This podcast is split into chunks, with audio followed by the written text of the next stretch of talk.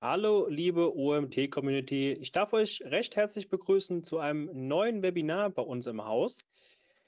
Heute zu Gast, wir haben ihn eingeladen, Fabian Hans. Schön, dass du da bist. Alter Bekannter hier bei den OMT-Webinaren. Ja, hallo Marcel. Hi.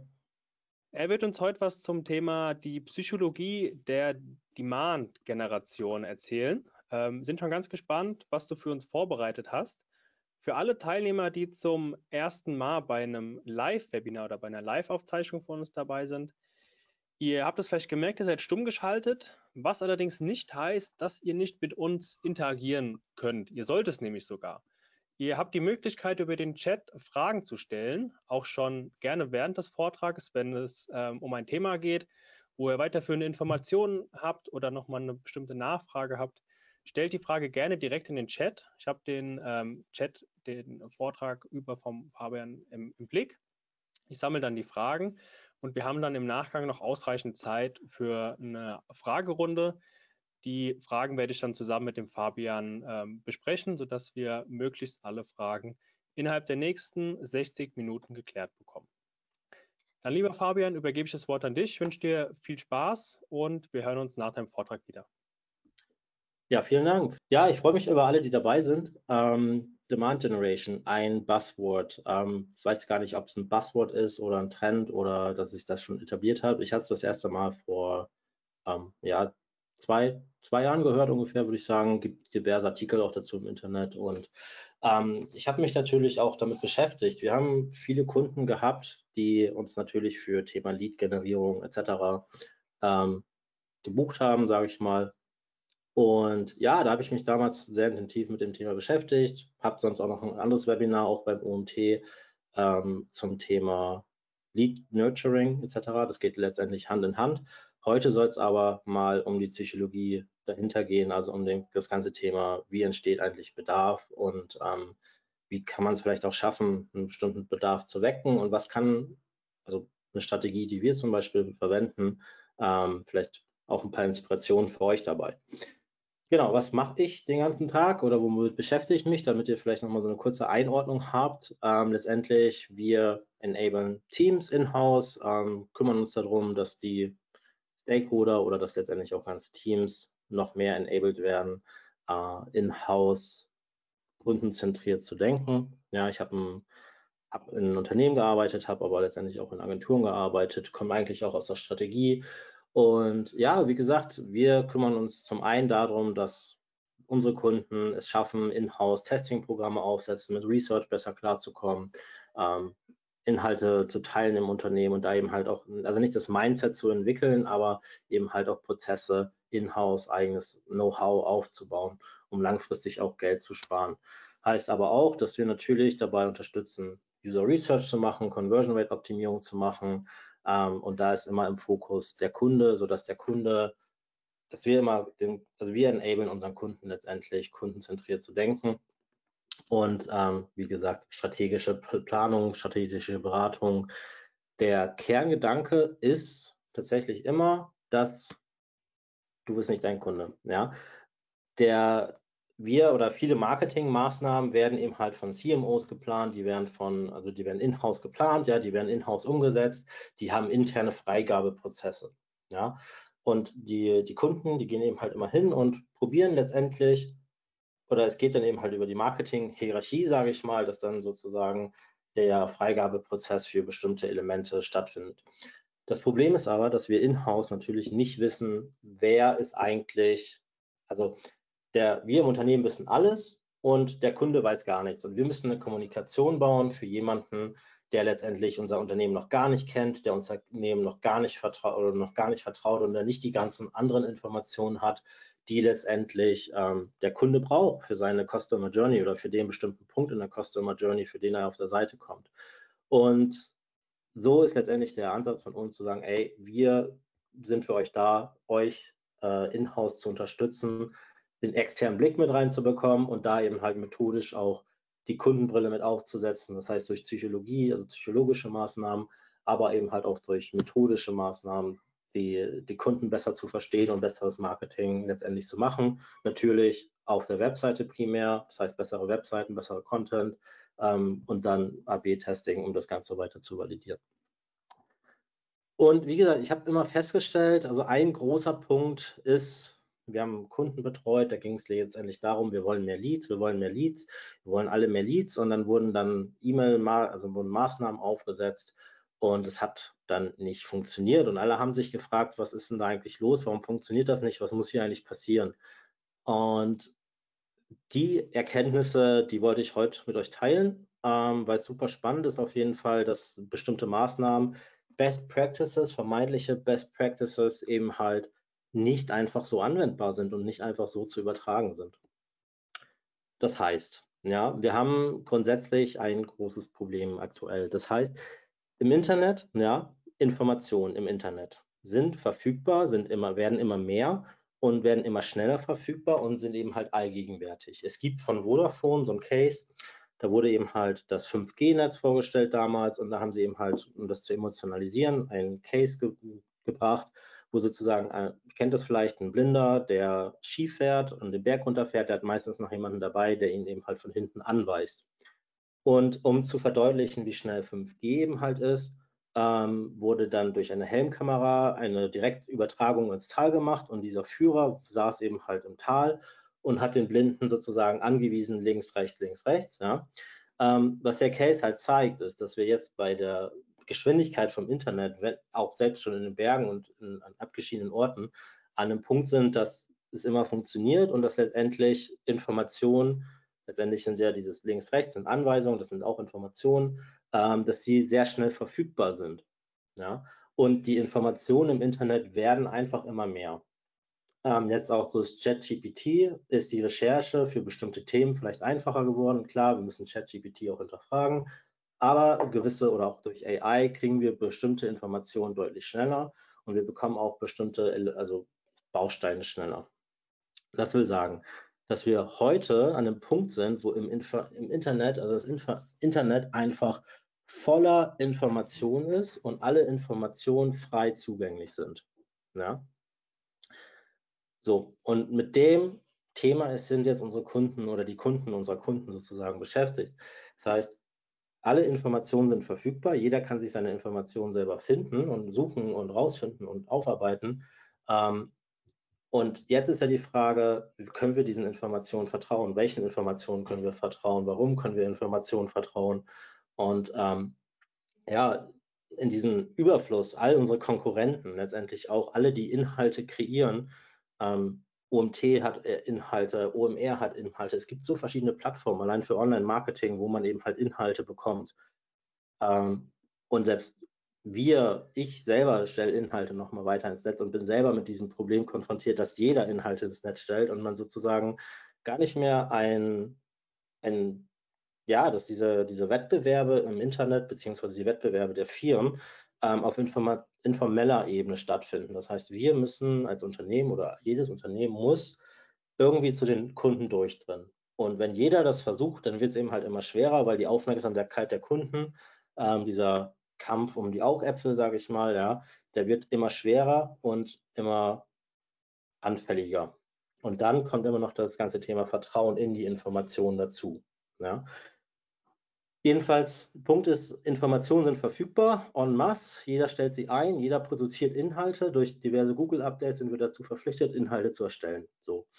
Und unsere Marketeers in der Marketingwelt gehen dann hin und sagen, okay, es gibt zum Beispiel unser Potential, googelt jetzt das Wort Online-Marketing, ja, und kommt dann eben halt auf unsere Internetseite oder auf unsere, auf unsere Domain, auf unsere Landingpage und bekommt da den Guide jetzt Online-Marketing kostenlos per E-Mail erhalten. Fabian, ganz kurz. Ja. Ich weiß nicht, ob du die ganze Zeit klickst in der Präsentation, aber man sieht immer noch deine erste Folie. Achso, warte mal. Ich bin eigentlich schon weiter.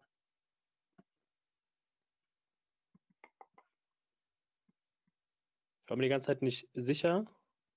Aber jetzt habe ich gerade eben gesehen, dass du klickst und weil wir hingen gerade noch auf deinem, auf deinem Titelbild.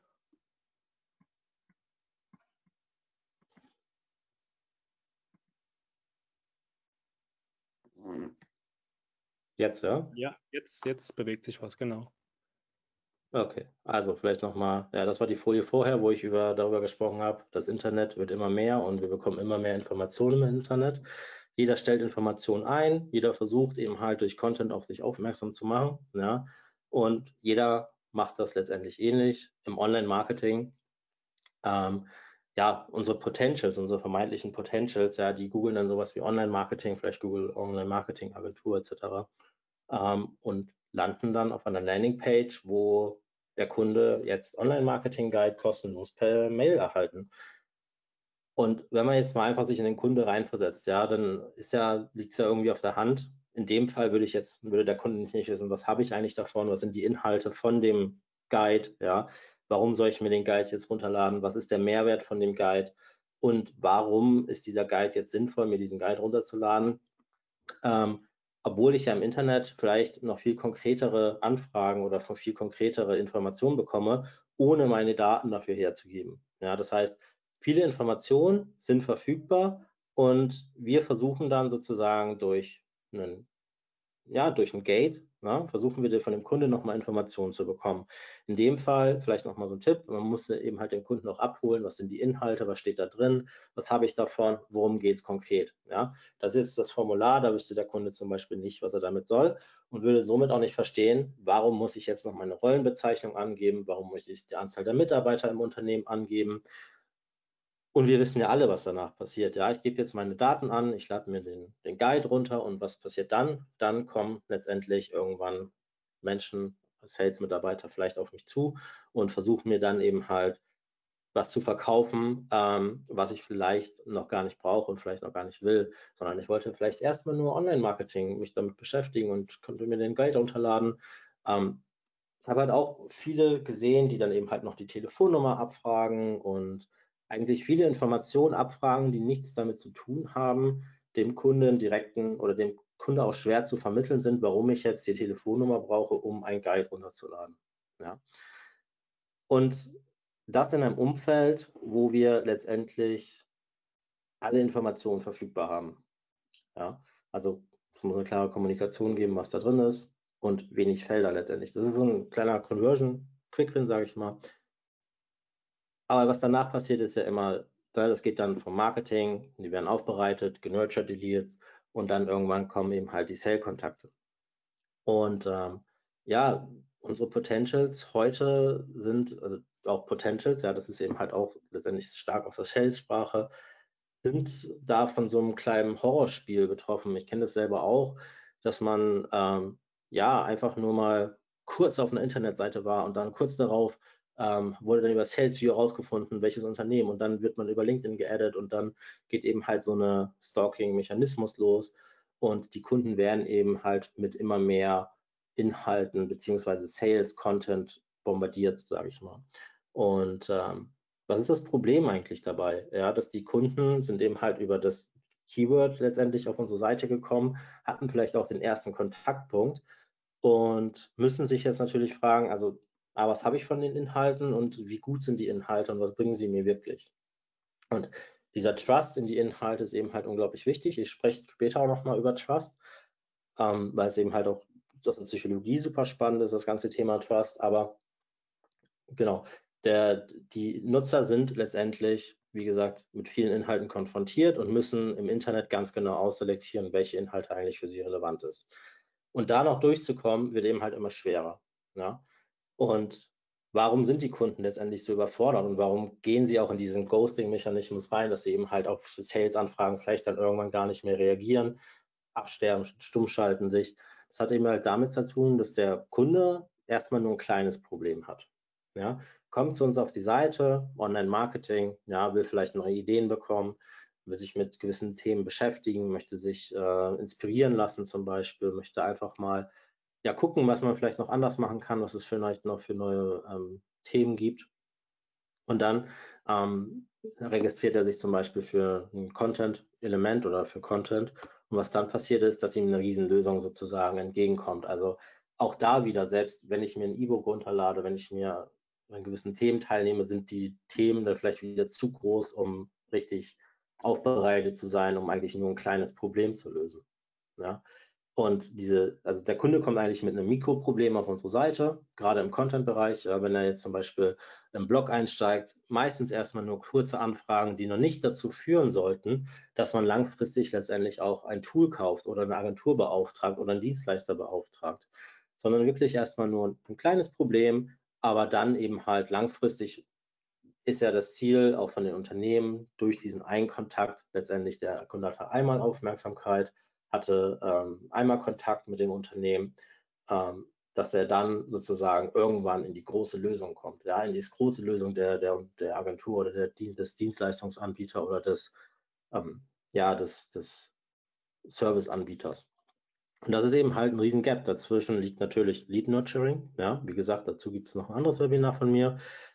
Heute soll es aber nochmal um, um eben halt das ganze Thema Problem gehen. Ja, was, was ist eigentlich das Problem vom Nutzer? So, häufig stelle ich fest, oder wenn wir dann eben halt in die Analyse gehen, dass die Kunden ähm, auf ihrer Webseite eben halt lösungsorientiert kommunizieren. Und ähm, das ist spannend. Da kann ich auch gleich noch mal ein paar Testergebnisse dazu erzählen.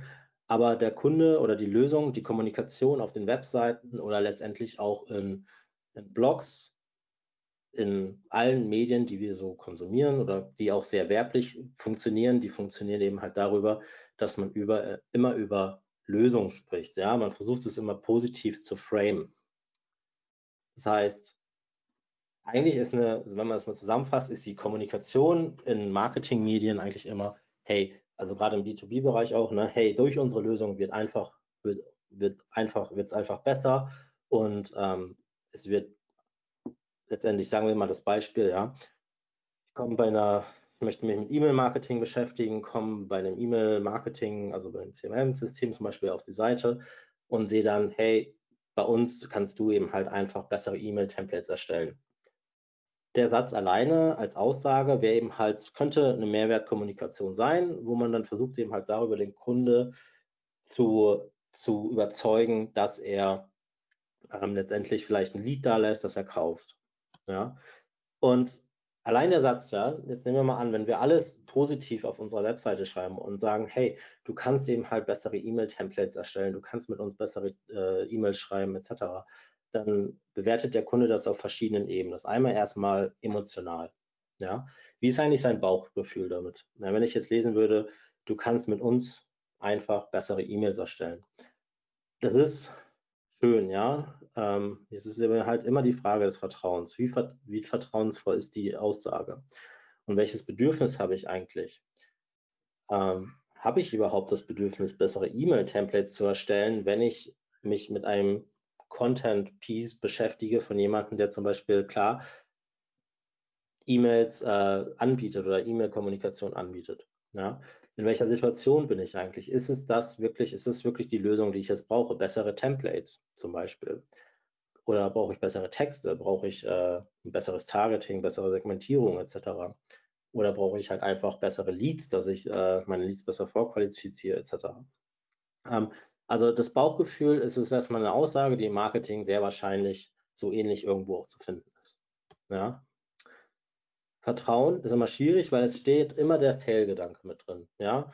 Im Sale oder auf Webseiten, es wird immer versucht, positiv zu kommunizieren, damit der Nutzer natürlich die Vorteile von seiner Lösung versteht. Aber der Nutzer wird natürlich auch sagen, okay, ist es jetzt wirklich das? Er wird sehr viele Fragen noch weiter haben, ja. Aber letztendlich auch das ganze Thema Vertrauen. Wie gesagt, Vertrauen gehen wir gleich nochmal drauf ein, aber Vertrauen in die Aussage selber ja, in die Aussage, die auf Webseiten getroffen wird, ist unglaublich wichtig. Ähm, dann wird der Nutzer das natürlich rational bewerten. Ja, Konsequenzen. Was sind die Konsequenzen von besseren E-Mail-Templates? Und das wird bei den Nutzern dazu führen, ja, wie viel besser sind sie denn? Ja, also eine kognitive Bewertung von dem Satz wäre zum Beispiel, wie viel besser sind sie denn? Lohnt es sich, neue, äh, dieses Tool anzuschaffen, um bessere E-Mail-Templates äh, anzufordern oder äh, zu erstellen? Und letztendlich sucht der Nutzer ja auch nach Beweisen für eine Aussage. Gerade wenn er etwas kognitiv rational bewerten soll, dann geht es eben halt darum, auch eine gewisse Argumentationskette aufzubauen, sodass der Nutzer ähm, eben halt dieser Argumentationskette folgen kann und auch sagen kann, okay, das macht Sinn. Ja, um diese Sinnhaftigkeit zu bewerten, braucht er Beweise. So, für die Aussagen. Äh, und jetzt hat er natürlich vielleicht schon E-Mail-Marketing-Tools im Einsatz. Ja, das heißt, für ihn kann es sein, dass er sagt, ich habe ja schon eine Lösung. Und das kann jetzt ein Fall sein, dass der Kunde, wie gesagt, der kommt auf unsere Seite, hat sich damit beschäftigt oder will sich damit beschäftigen, wie er E-Mail-Marketing besser machen kann und wird dann mit einer Vorteilskommunikation konfrontiert, die ihm sagt, E-Mails besser machen. Er wird Einwände haben dagegen. Ja, äh, kognitive eben halt auch, aber auch aus seinen Gewohnheiten heraus und letztendlich auch emotionale Einwände wahrscheinlich, weil es ist immer schwierig, den Status quo zu ändern. Das ist mal jetzt so ganz platt eine typische Kommunikation, die ich häufig in Blogs finde, die ich aber auch in ganz verschiedenen Webseiten finde, immer die Vorteile zu kommunizieren. Ja, immer positiv kommunizieren. Ähm, genau, hier zum Beispiel, ne, nutzen Sie Vorteile vom personalisierten Marketing, dann kommen weitere Vorteile, das kostenlose E-Mail-Tool der Marke XYZ bietet Ihnen eine intuitive Drag-and-Drop-Editor, der Sie in wenigen Minuten personalisierte E-Mails äh, personalisierte E-Mails verfassen und versenden können. Schön. So, ähm, ja, brauche ich denn jetzt personalisierte E-Mails, ist natürlich jetzt die Frage. Wir haben mal einen Test gemacht, da ging es darum, einmal eine rein faktische Kommunikation, also rein rational ähm, und emotional, einfach Fakten aufgezählt und gesagt, hey, du, dit, dit, dit, ne? und einmal eine emotionale Kommunikation. Und dann haben wir die emotionale Kommunikation einmal in positive Emotionen geframed und einmal in eine ähm, negative Emotion. Ja, also wir werden immer durch positive oder negative Aspekte sozusagen getriggert und wir haben halt gemerkt, dass die emotionale Rechnung besser funktioniert hat als die Faktenkommunikation, also die reine Vorteilskommunikation auf Feature-Basis. In dem Fall hier zum Beispiel kostenlos, Drag-and-Drop-Editor, einfach, schnell. Das wäre jetzt so eine reine Faktenkommunikation, ja, sodass der Nutzer eigentlich nur durch Fakten überzeugt werden sollte. Emotional hat deutlich besser funktioniert. Und emotional negativ hat nochmal deutlich besser funktioniert als emotional positive Kommunikation. Deswegen ist es eben halt spannend, sich auch nochmal damit zu beschäftigen, was würde eigentlich ähm, eine positive oder wie könnte eine positive Kommunikation wahrgenommen werden. Ja? Das heißt, man spricht ja da in der Regel, müsste man ja sagen, okay, alles ist schwierig, alles ist schlecht, du hast ein Problem etc., wir helfen dir dabei, aber ähm, eine rein negative Kommunikation. Ja, wie würden wir das emotional wahrnehmen? Emotional, ja, wir würden wahrscheinlich erstmal Angst bekommen, wir würden überfordert sein, wir würden sagen, okay, äh, alles ganz schlimm und so und, und vielleicht auch äh, Nervosität etc. Aber um genau diese Gefühle zu vermeiden, würden wir wahrscheinlich der Aussage misstrauen. Ja, das heißt, wir wollen natürlich nicht in diese negative Gedankenspirale reinlaufen und würden dann erstmal sagen, okay, wir vertrauen ja, wir vertrauen der Aussage erstmal nicht, weil wir auf einer rationalen Ebene noch keine Beweise dafür haben. So. Ähm, würden wir aber jetzt einen Beweis dafür bekommen, zum Beispiel aus unserem eigenen Case, würden wir eben halt sagen, ja, okay, haben wir verstanden, das macht Sinn. Ja, auch da wieder die Sinnhaftigkeit muss eben halt gegeben sein, also die logische Kette muss gegeben sein. Und was jetzt, wäre dann eben halt die Frage, weil der, der, die Aussage kann nur funktionieren, wenn sozusagen diese logische Kette stattfindet, dann können wir eben halt auch sagen, ja, wir glauben der Aussage und wir schenken dem Ganzen eben halt Vertrauen. Also faktische Kommunikation, also diese Kommunikation muss letztendlich einer Logik folgen, sonst schenken wir der Aussage keine, kein Vertrauen. Weil sonst ist es halt einfach ein Statement ohne Beweise etc. Ähm, und dann kommt eben halt die Besonderheit auf der Handlungsebene, auf der Bewertung. Ähm, wir wollen ja zum Beispiel auch ein, ein Call to Action schaffen auf der Seite oder eine Handlungsaufforderung schaffen, ja, ähm, wenn wir jetzt über das Problem oder eher negativ kommunizieren, dann wird sich der Kunde eher fragen, also nur negativ kommunizieren würden, dann wird sich der Kunde eher fragen, wie soll ich denn jetzt handeln? Ja, weil er jetzt anfängt, seine aktuellen Handlungen oder seinen Status quo in Frage zu stellen, wenn er letztendlich über das, wenn das Problem kommuniziert wird. Wenn die, nur die Lösung kommuniziert wird, dann fängt er nicht an, seinen Status quo Lösung in Frage zu stellen. Und das ist ja letztendlich das, was wir machen wollen mit dem Nutzer, dass er seine Status Quo-Lösung in Frage stellt, um letztendlich dadurch mehr Sign-ups etc. Zu, zu bekommen. Ist natürlich auch Teil des Sales-Prozesses, ja. Ähm, aber er muss eben halt seine, den Status quo, seine Status quo-Lösung in Frage stellen. Und ähm, dafür müssen wir das Problem nennen. Wir müssen den Kunden ein klares Problem nennen, was er eben halt verbessern muss oder was eben halt zu negativen Konsequenzen führt. Ja? Ähm, und wir haben hier mal ein Beispiel mitgebracht, also schlechte E-Mail-Performance, ja, machen Sie Ihr E-Mail-Marketing durch Personalisierung relevant und dann eben halt weiter darauf einzugehen, okay, warum ist es dann eigentlich das Problem etc. Ähm, ja, unpersönliche Massen-E-Mails kommen einfach nicht gut an, denn hinter jedem Abonnierenden verbirgt sich immer ein Interessent mit individuellen Anforderungen und Bedürfnissen. Das ist eine Aussage, die kann jeder so nachvollziehen und ähm, die schafft eben halt auch das Bedürfnis letztendlich, sich für ein neues E-Mail-Marketing-Tool oder eben halt auch mit Personalisierung mehr zu beschäftigen. So. Das heißt, es muss erstmal die Problem-Awareness geschaffen werden bei dem Kunde, bevor er sich überhaupt mit einem, mit einer neuen Lösung beschäftigt. Und das ist letztendlich genau die Demand Generation, also das Schaffen eines Bedürfnisses oder das Schaffen des Problems, ähm, des, der, dass der Status quo der jetzigen Lösung sozusagen gechallenged wird. Ja? Und das muss letztendlich langfristig auch über E-Mail-Nurturing passieren. Der Kunde muss sozusagen, wenn er sich über, nehmen wir mal an, er googelt jetzt Online-Marketing, was ich vorhin gesagt habe, oder neu oder E-Mail-Marketing, so ganz generische Dinge, kommt dann auf einen Blogartikel, beschäftigt sich eben halt mit dem Thema E-Mail-Marketing und da muss eben halt deutlich drin vorkommen, dass der, ja, ich sag mal, die ähm, dieses, die, die Probleme, welche Probleme kann es eben halt geben? Also noch eine stärkere Problemkommunikation. Das heißt, Demand Generation, ähm, Lead Generation ist ganz stark hier unten im Interest-Bereich. Ja? Das heißt, man versucht Keywords abzufangen, die letztendlich, ja, ich sag mal schon, vielleicht einen gewissen Intent vermuten lassen, dass der Nutzer wahrscheinlich bald kaufen wird. Aber Demand Generation setzt halt wirklich in der Problem-Awareness-Phase an. Also das ist die erste Phase, dass der Nutzer wirklich erstmal sich einem bestimmten Problem bewusst werden muss.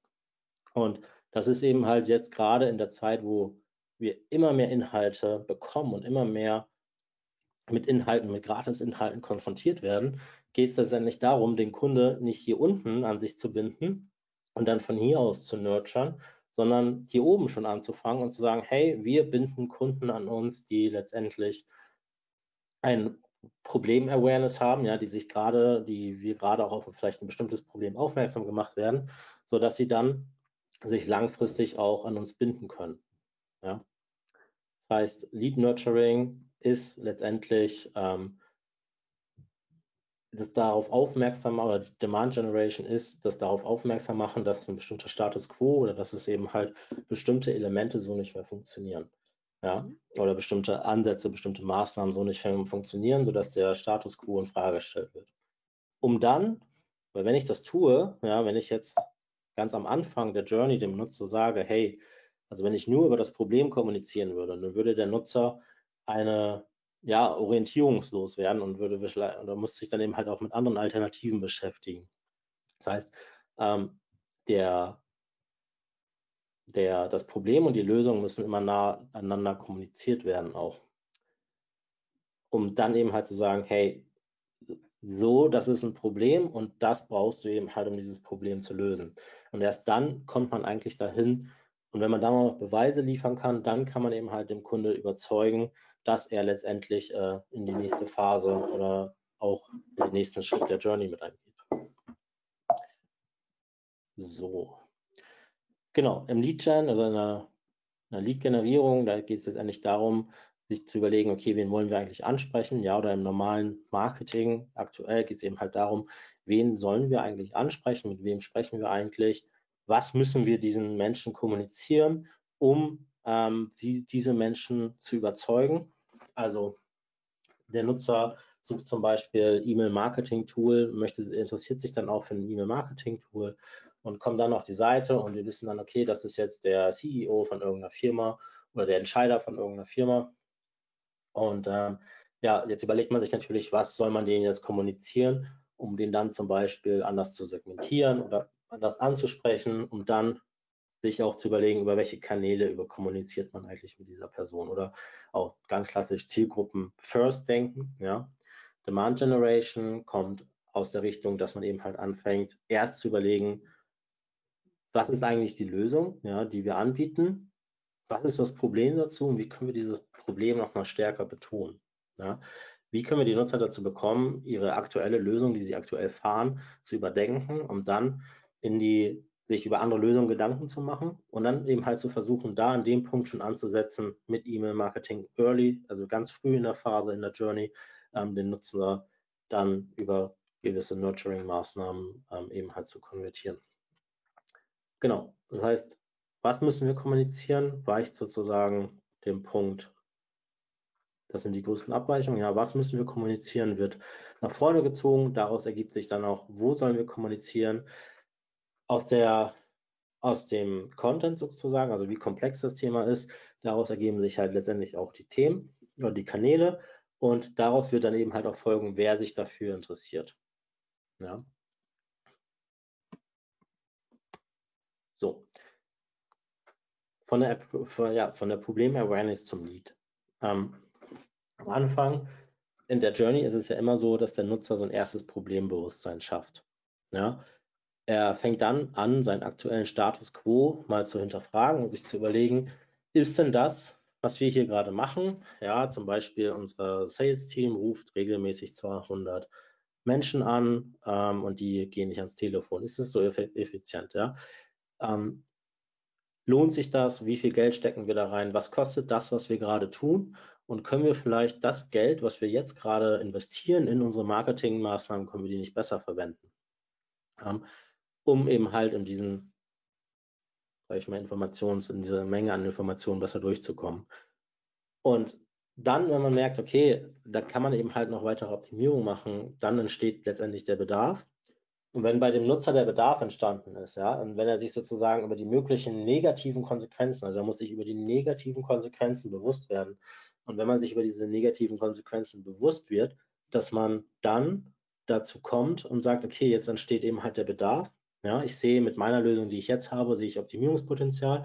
Ich sehe, na, wir haben jetzt zum Beispiel einen Kunde, die machen gerade einen Redesign, einen Relaunch, weil eben halt das Shop-System bald nicht mehr, also Shopware 5 nicht mehr gepflegt wird. So. Ähm, das heißt, die negativen Konsequenzen sind da eben halt abzusehen. Und diese negativen Konsequenzen führen jetzt zu einem Bedarf, einen Redesign, einen Relaunch zu machen. Und dieser Bedarf führt jetzt natürlich dazu, dass angefangen wird zu recherchieren. Und da fängt jetzt eigentlich an, ähm, dass die Nutzer sich eben halt mit der, ja, in der Informationssuche eigentlich zu den Lead-Gen-Maßnahmen bewegen. Ich habe gesehen, da gibt es auch bald ein Webinar ähm, vom OMT selber ähm, zum Thema Lead-Gen. Also bestimmt super spannend, werde ich mir auch angucken. Aber letztendlich, hier geht es dann los, dass die Nutzer sich mit den Informationen beschäftigen. Ja, also hier kommt sozusagen die Informationssuche für Lead-Gen, fängt da hier an. Demand Generation fängt hier oben an. Ja, wie kriegen wir die jetzt, also Lead Gen fängt letztendlich hier an und wird dann über Content, wird dann sozusagen der Lead immer weiter, weiter bewegt. Ja. Demand Generation fängt aber hier oben an. Das heißt, man versucht schon hier oben bei Nutzern eben halt, die das Problem noch nicht haben oder die sich gerade mit bestimmten Themen beschäftigen, dass man da eben halt versucht, Themen zu platzieren. Diese Themen da eigentlich schon über kleine Maßnahmen die Nutzer an sich bindet um dann langfristig den Kunden eben halt dazu zu bewegen, dass sie auch später einen noch auf dem Zettel haben. Genau.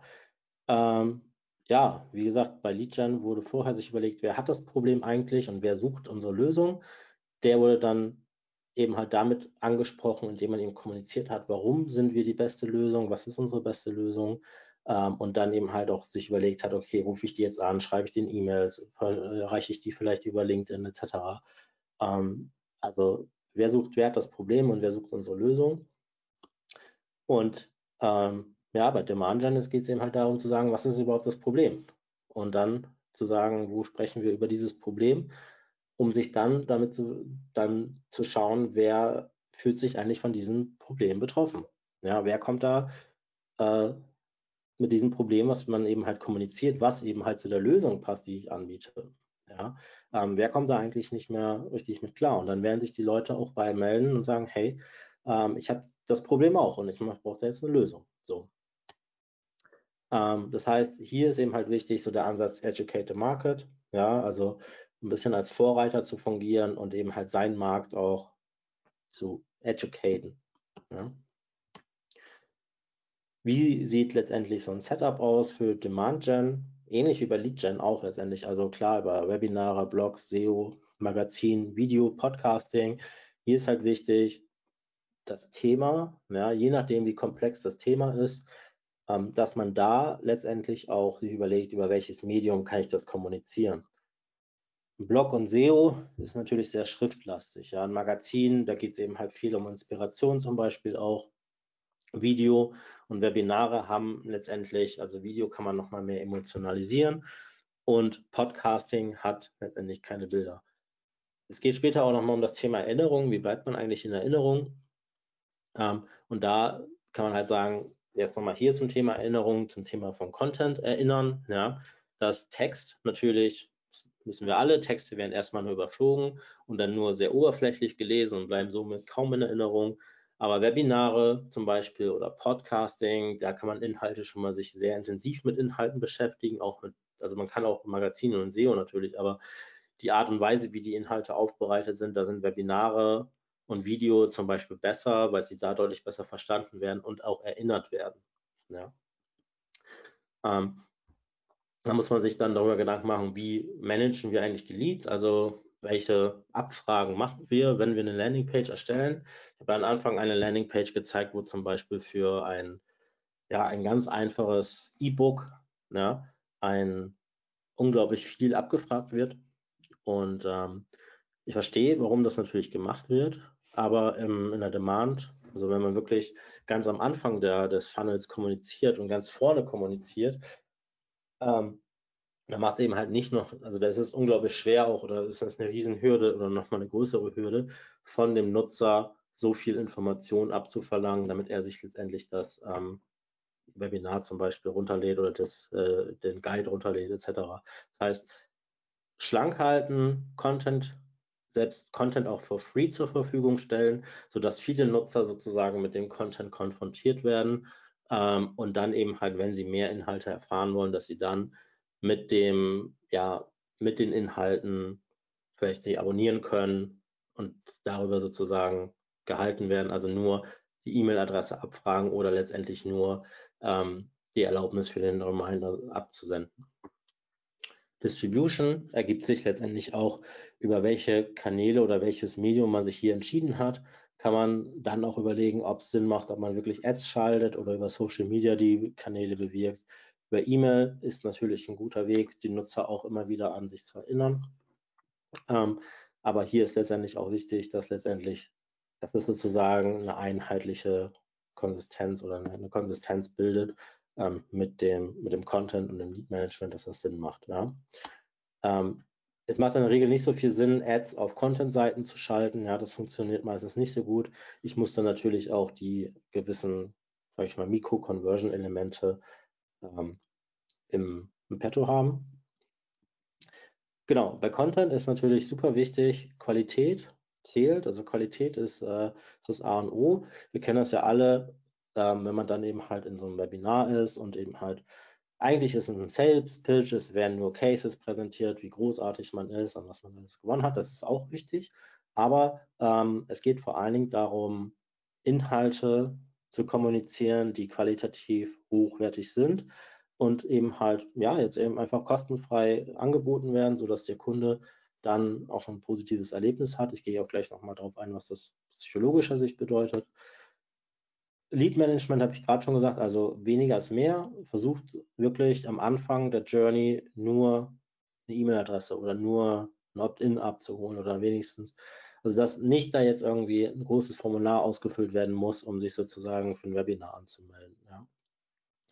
Und auch nicht zu viele Informationen abzufragen, die eigentlich für den eigentlichen, für die eigentliche Intention keinen Mehrwert haben. Ja, wenn ich für einen Download von einem E-Paper nochmal die Telefonnummer abfrage. Ähm, und die Telefonnummer ist eben halt eine Riesenhürde, weil entweder kann man sich nicht daran erinnern oder man muss, äh, man will die auch nicht hergeben. Und diese Hürde ähm, würde ich mir halt gut überlegen, ob man die wirklich einbaut. Und gerade am Anfang, der Kunde kennt uns noch nicht, der Kunde hat noch nichts mit uns zu tun gehabt, wollen wir wirklich diese Informationen abfragen oder reicht es vielleicht erstmal nur, ganz klein anzufangen und ihn dann später, wenn man häufiger Kontakt mit dem Kunde hat, dann auch eben halt mehr ähm, Informationen von dem Kunde einzusammeln.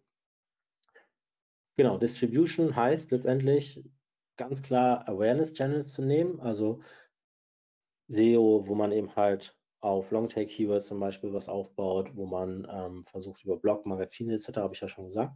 Ähm, aber dann schon zu überlegen, wie können wir die Kunden eigentlich ab dem Punkt, wo sie das erste Mal uns Kontakt haben, langfristig an uns binden und gar nicht an uns zu binden für, dass sie später mal was kaufen, sondern an uns zu binden dafür, dass sie sich weiter mit unseren Inhalten beschäftigen. Und darum geht es halt dass sie regelmäßig sich mit unseren Inhalten beschäftigen und sagen, unsere Inhalte finden wir gut. Die Inhalte, ähm, da warten wir vielleicht teilweise auch schon drauf. Und ähm, die Inhalte sind sozusagen gedanklich als hochqualitativ und, und riesen Mehrwert für die Nutzer abgelegt. Ja. Und dann letztendlich in der Messung macht es wahrscheinlich am meisten Sinn, tatsächlich auch nicht zu sagen, okay, was bringt uns das im Sale, ja, sondern ähm, es geht da halt wirklich auch um Branding-Effekte, ja. Es geht darum, Engagement mit, mit, äh, mit Content zu haben. Und da kann man dann halt letztendlich, muss man sich eben halt von Case zu Case auch mal überlegen, welche Mikro-Conversions, KPIs am meisten Sinn machen. Das heißt, die Ziele von der Demand Generation sind ähm, oder davon eben halt diese Nachfrage zu generieren, sind erstmal in Erinnerung bleiben, top of mind bleiben. Ja? Ähm, der Nutzer soll sich regelmäßig mit unseren Inhalten konfrontieren, soll regelmäßig sich mit uns beschäftigen. Ähm, dadurch wollen wir letztendlich ein Image aufbauen. Wir wollen natürlich kommunizieren, was machen wir eigentlich, wo sind wir einzigartig etc. Und wir wollen, dass dadurch, dadurch, dass der Kunde uns kennt, ja, wir ein Vertrauen mit dem Kunde aufbauen durch über Inhalte, über das Image soll Vertrauen aufgebaut werden. Und wenn man dieses Vertrauen aufgebaut hat, dann komme ich wieder zum Anfang zurück, was ich vorhin gesagt habe. Ja? Ähm, eine einzelne Aussage wird letztendlich äh, daher bewertet, wer das sagt, wie das gesagt wird und welchen Proof man dafür hat. Und Experten können sagen, was sie wollen. Es wird selten hinterfragt. Wenn ich zum Arzt gehe, dann vertraue ich dem Arzt, weil er Arzt ist. Ja, wenn der mir sagt, Sie sind schwer krank, dann glaube ich dem das, weil der hat einen Kittel an. So. Und genau dieses Vertrauen, diese Expertenautorität muss man sich letztendlich aufbauen, um dann entweder Empfehlungen zu bekommen oder auch Anfragen, proaktive Anfragen. Also ich kenne Agenturen, die haben das so gemacht, die haben sehr stark dieses Konzept durchgezogen, ja, und haben nicht gesagt, wir wollen jetzt hier knallhart irgendwie Sales, sondern wir wollen einfach nur Content machen, um damit Aufmerksamkeit zu generieren und uns ein Image aufzubauen. Und die leben jetzt sehr gut von ihren Anfragen und von den Empfehlungen, die sie bekommen. Das heißt, positive Erinnerungen wollen wir schaffen. Ja, wir wollen in Erinnerung bleiben. Das schaffen wir letztendlich, was ich vorhin gesagt habe, durch die Qualität, die wir liefern. Ähm, sorry. Ähm, und eben halt, wir geben viel, ohne wirklich was zu nehmen. Ja, wir fragen den Kunden nicht, ähm, ob er heute kaufen möchte, sondern wir geben einfach viel rein. Das schafft in der Regel auch eine, eine gewisse Schuld, also nicht, Schuldgefühle beim Kunde, aber ähm, das führt eben halt dazu, dass man positiv in Erinnerung bleibt und auch gerne mal was zurückgibt. Ich habe viele Webinare schon gehabt. Ich habe auch viele Leute, die mir sagen, hey, wenn du mal was brauchst, melde dich mal bei mir, ich gebe dir auch einen Input oder so. Ja, einfach, oder weil ich mal zum Beispiel einen Call mit denen gemacht habe und wir einfach mal über eine Webseite gesprochen haben oder mal eine Ad oder so. Und ähm, zwar for free, weil der Auftrag, es ist kein Auftrag, aber diese, diese dieses einfach mal was geben führt halt letztendlich auch dazu, dass der Kunde oder nicht der Kunde, aber der, ja, der mit dem man mal zusammenarbeiten möchte, auch das Gefühl hat, irgendwann mal was zurückzugeben. Ähm, Image, genau, das kann man machen, indem man eben halt ein gutes Partnernetzwerk hat. Kunden und Leistungen wollen wir natürlich kommunizieren, aber letztendlich ist es auch wichtig, dass the medium is the message, also genau überlegen, ich ja vorhin schon gesagt, was wollen wir sagen, wo wollen wir es sagen und das ist halt letztendlich, also muss ihr euch vorstellen, ihr habt zum Beispiel den, wenn ihr im TV seid, ja, ist das ein riesen Message, weil ihr einfach im TV seid. Wir sind in der Regel nicht im TV, aber ähm, vom Ding her muss man sich eben halt überlegen, welches Medium nehmen wir. Daraus ergibt sich dann letztendlich die Positionierung. Wir wollen uns natürlich als Top äh, an Top positionieren. Das heißt, wir suchen uns die besten Partner und die besten Kunden und liefern ihnen die besten Leistungen und kommunizieren das dann in die passenden Kanäle Und so kommt es dann letztendlich zu einer Content-Strategie, die dazu führt, ein Image aufzubauen. Ähm, vielleicht mal Vertrauen, hatte ich auch schon gesagt. Dazu, ja, wir hatten mal ein Projekt mit einem Kunde, da ging es eben halt darum, wie bauen wir Trust auf, wie können wir mit Kunden involvieren. Ähm, dazu gibt es auch ein Webinar, kann man sich auch mal anschauen, vielleicht über den QR-Code unten rechts. Ähm, dieses Projekt hat letztendlich dazu geführt, dass wir dann wieder zusammen, also mit dem über, den, über dieses Kundenprojekt Trustpilot sozusagen als Partner, haben wir dann wieder ein äh, Webinar gemacht, was wir dann sozusagen wieder den Leuten zur Verfügung gestellt haben, was halt wieder eine Außenwirkung hat. Ja? Und wie, wie baut man eigentlich Webinar, also nicht Webinare auf, aber wie baut man Vertrauen auf? Das heißt, man muss konsistent handeln. Ja? Das beste Beispiel ist ähm, die Primetime 20.15 Uhr. Das kennen wir alle. Ja, man musste früher immer 20.15 Uhr ist Primetime, da kommen immer gute Filme im Fernsehen. Und eigentlich ist es am besten, wenn man sich eine Regelmäßigkeit schafft und sagt, meinetwegen jede Woche am Mittwoch oder so kommt der neue Podcast raus. Jede Woche oder einmal in der Woche kommt das Webinar oder einmal, so dass durch diese Kontinuität die Kunden, die, die Menschen, mit denen wir letztendlich in Kontakt sind, sei es Partner, sei es, ähm, ja, sei es potenzielle Kunden, ähm, Angestellte, sodass die uns dann über die Zeit hinweg als konsistent wahrnehmen und dann immer wissen, okay, es ist wieder Freitag, es kommen wieder Inhalte. Es ist wieder Freitag, es kommen wieder Inhalte. Ja? Ähm, und das führt dann letztendlich dazu, dass man als konsistent wahrgenommen wird. Und Konsistenz, ja, wenn ich, wenn ich etwas vorhersehen kann, dann schafft es Vertrauen. Ja? Ähm, wenn man auch die Absichten dahinter versteht. Ja, warum macht, der, macht die Person das? Ähm, warum wird immer wieder am Mittwoch zum Beispiel Inhalte veröffentlicht?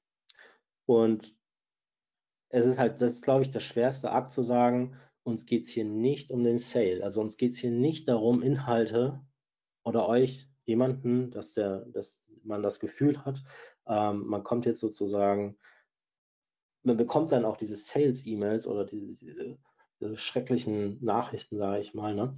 Ähm, sondern hier wirklich zu sagen, es geht nicht darum, dass wir möglichst viel E-Mail-Adressen haben oder es geht darum, dass wir möglichst viel verkaufen können, sondern es geht einfach nur darum, dass wir unsere Projekte fachlich aufarbeiten zum Beispiel. Es geht darum, einen Austausch zu schaffen für bestimmte Themen etc. Ähm, also komplett ohne Eigeninteresse Inhalte zur Verfügung zu stellen. Das ist eine riesen Herausforderung in der heutigen Zeit, dass man sagt, ey, weil es auch dann so schwer messbar ist. Ja, weil man nicht sagen kann, was bringen uns die Inhalte eigentlich?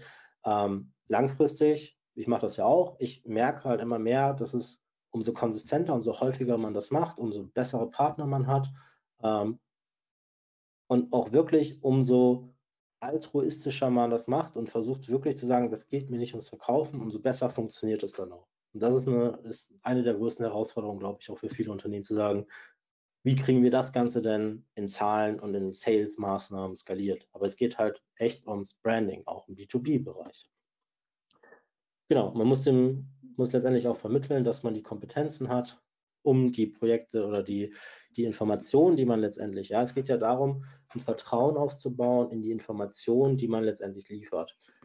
Und ähm, ja, diese Fähigkeiten ähm, muss man begründen. Wir suchen immer nach dem Sinn und wenn wir dann in, einem, in diesem Informier- oder in diesem informationsstarken Umfeld sind, wo es viel zu viele Informationen gibt, dass wir es da eigentlich nicht schaffen, also ohne dieses Vertrauen in die Information selber, ja, werden wir es eben halt nicht schaffen, dass die Kunden uns auch glauben für das, was wir eigentlich da kommunizieren.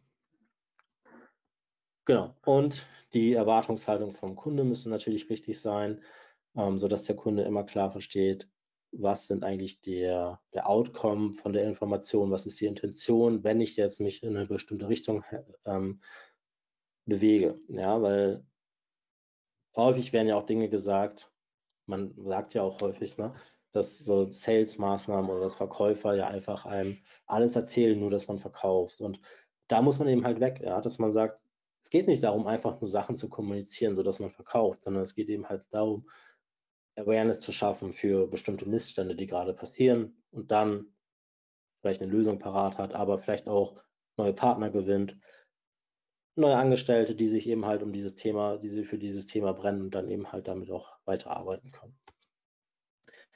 Das heißt, was haben wir jetzt gelernt? Ähm, Lead Generation, also ganz klassisch auf Leads zu gehen, reicht häufig nicht aus. Wie gesagt, wir haben viele Lead-Maßnahmen gemacht und da sieht man eben halt, okay, die Nutzer kommen gar nicht auf die Seite, nur weil sie jetzt äh, ein bestimmtes Produkt oder ein bestimmtes einen Köder runterladen wollen. Ja? Ähm, die E-Mail oder die, die Content-Elemente, die man ja zur Verfügung stellt, sind ja am Ende des Tages im Marketing oder im B2B-Marketing ja auch irgendwie der Köder, der dem Fisch schmecken soll. Und ich glaube, darin liegt immer so ein bisschen das Problem, man unterstellt, dass die Kunden so stupide dann auch an den Köder anbeißen und sich eben halt dieses eine Lead-Formular ausfüllen und dann eben halt einfach nur für dieses, ähm, ja, für das, für das, für den Download, was ich am Anfang gesagt habe, ja, für den Download von dem ähm, Guide zum Beispiel alles tun würden. Aber das tun sie nicht. Ja. Ähm, sondern man muss halt wirklich kommunizieren, es gibt ein Problem und mit dem E-Book oder mit dem Content etc. könnt ihr damit besser umgehen. Genau. Wir wollen natürlich als Unternehmen, als Dienstleister, als Agentur, wollen wir natürlich eine Lösung oder wir bieten ja Lösungen an. Aber keine Lösung ohne Probleme. Und keine Lösung ohne den Beweis, dass man das letztendlich auch dieses Problem lösen kann. Und also diese rationale Ebene muss eben halt durch, wir sind da eigentlich so ein bisschen in der Beweispflicht und man sagt auch, dass eine gute Argumentation letztendlich dadurch aufgebaut werden kann, dass man das Problem, äh, dass man das Problem in den Raum stellt, eine Lösung dafür vorschlägt und dann eben halt den Beweis liefert, ähm, wie zum Beispiel, ja, das Problem gelöst wurde und was es dann eben halt gebracht hat, sodass der Nutzer sagen kann, ah, okay, das überzeugt mich. Und dann, ja, am Anfang jetzt erstmal das Problem, also Probleminhalte definieren, die dann auf bestimmte Kanäle verteilt und darüber letztendlich ergeben sich die Interessenten, die das Problem oder die letztendlich auch sich mit dem Thema auseinandersetzen wollen. Und nicht zu sagen, okay, wir haben eine Lösung, die Lösung soll bestimmte Menschen ansprechen und diese Menschen sollen jetzt sozusagen darüber, äh, wie, wie sprechen wir jetzt diese Menschen an? Also wie drehen wir uns praktisch, um diese Menschen anzusprechen?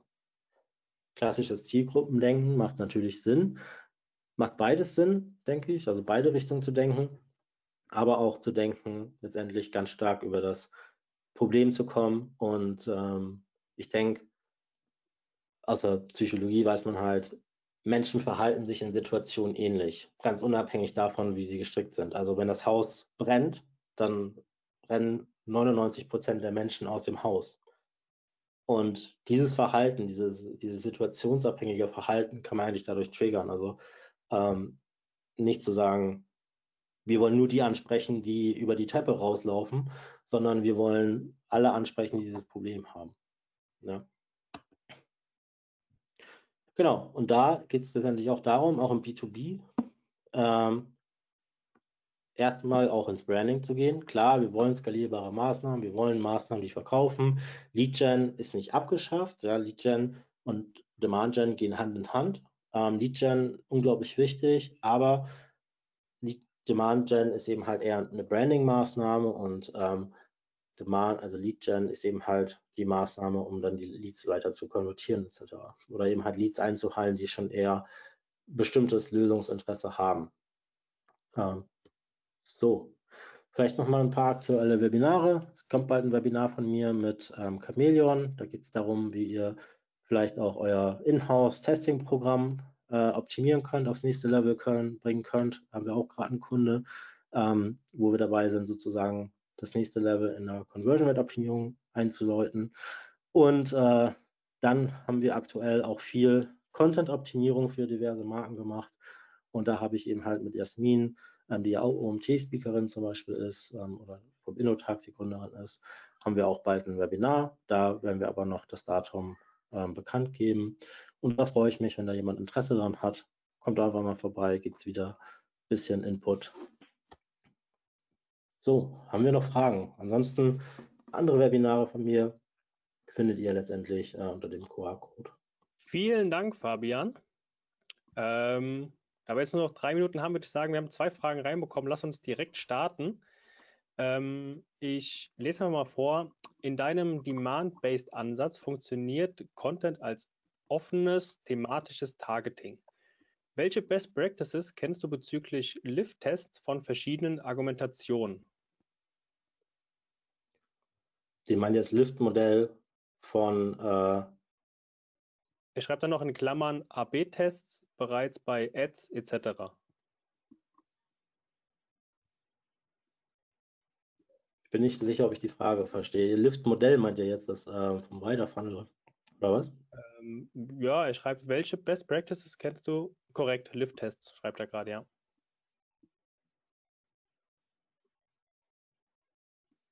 Zur Not, äh, lieber Paul, wenn du deine Frage vielleicht nochmal ausführlicher dem Fiverr per Mail schicken kannst, dann könnt ihr die im Nachgang nochmal ähm, detailliert erklären. Dann würde ich mich gerade mit der zweiten Frage weitermachen, wenn du äh, da jetzt gerade nicht darauf antworten kannst. Und zwar geht es um ähm, Demand Gen mit Paid Ads planbar skalieren. Würdest du immer erst mit einer Retargeting-Kampagne oder Code Layer starten bei einem kleinen Budget? Oh, ich weiß nicht, ey. Ähm, ich würde, glaube ich, Paid erstmal ausklammern tatsächlich. Also wir hatten jetzt gerade einen Kunde, die haben viel Paid gemacht, aber nicht Retargeting tatsächlich, sondern Paid vorne raus. Und ähm, ich glaube, dass ihr da tatsächlich viel Geld verbrennen könnt auch. Ja? Und Retargeting kostet ja auch Geld. Ähm, ich würde ich es nicht machen mit Retargeting. Ich würde halt tatsächlich schauen, dass man da eher auf was Organisches schaut. Ähm, genau. Also SEO auf jeden Fall so. Aber ich weiß nicht, ob, also wenn es jetzt darum geht, würde ich den Erstkontakt, ja, würde ich ihn auf keinen Fall mit Paid machen. Ähm, und nach hinten raus, ich muss ehrlich sagen, mit Retargeting habe ich es noch nicht ausprobiert, sondern eher E-Mail-Marketing, ähm, genau. Okay. Ansonsten kamen jetzt keine weiteren Fragen äh, während des Vortrags rein. Ähm, sind auch jetzt schon kurz vor 16 Uhr. Wenn ihr noch weitere Fragen habt, ähm, seid es, wenn ihr jetzt bei der Live-Aufzeichnung dabei seid oder euch das Webinar im Nachgang ähm, on Demand anschaut. Ihr seht gerade die E-Mail-Adresse und Kontaktdaten vom Fabian eingeblendet. Ähm, schreibt ihm gerne eine Mail, geht direkt darauf hinzu, wenn ihr noch eine Frage habt oder irgendein Anliegen habt. Ähm, ich denke mal, Dafür ist er gerne bereit. Und ansonsten entlassen wir euch dann schon in den Nachmittag. Ähm, vielen Dank, Fabian, für deine Zeit und die Mühe, die Präsentation vorzubereiten und heute vorzustellen. Ähm, Würde mich freuen, wenn wir uns demnächst wieder hier sehen zu einem neuen Webinar. Und bis dahin wünsche ich euch alles Gute und bis bald. Bis bald, Fabian. Tschüss, auch von mir. Vielen Dank.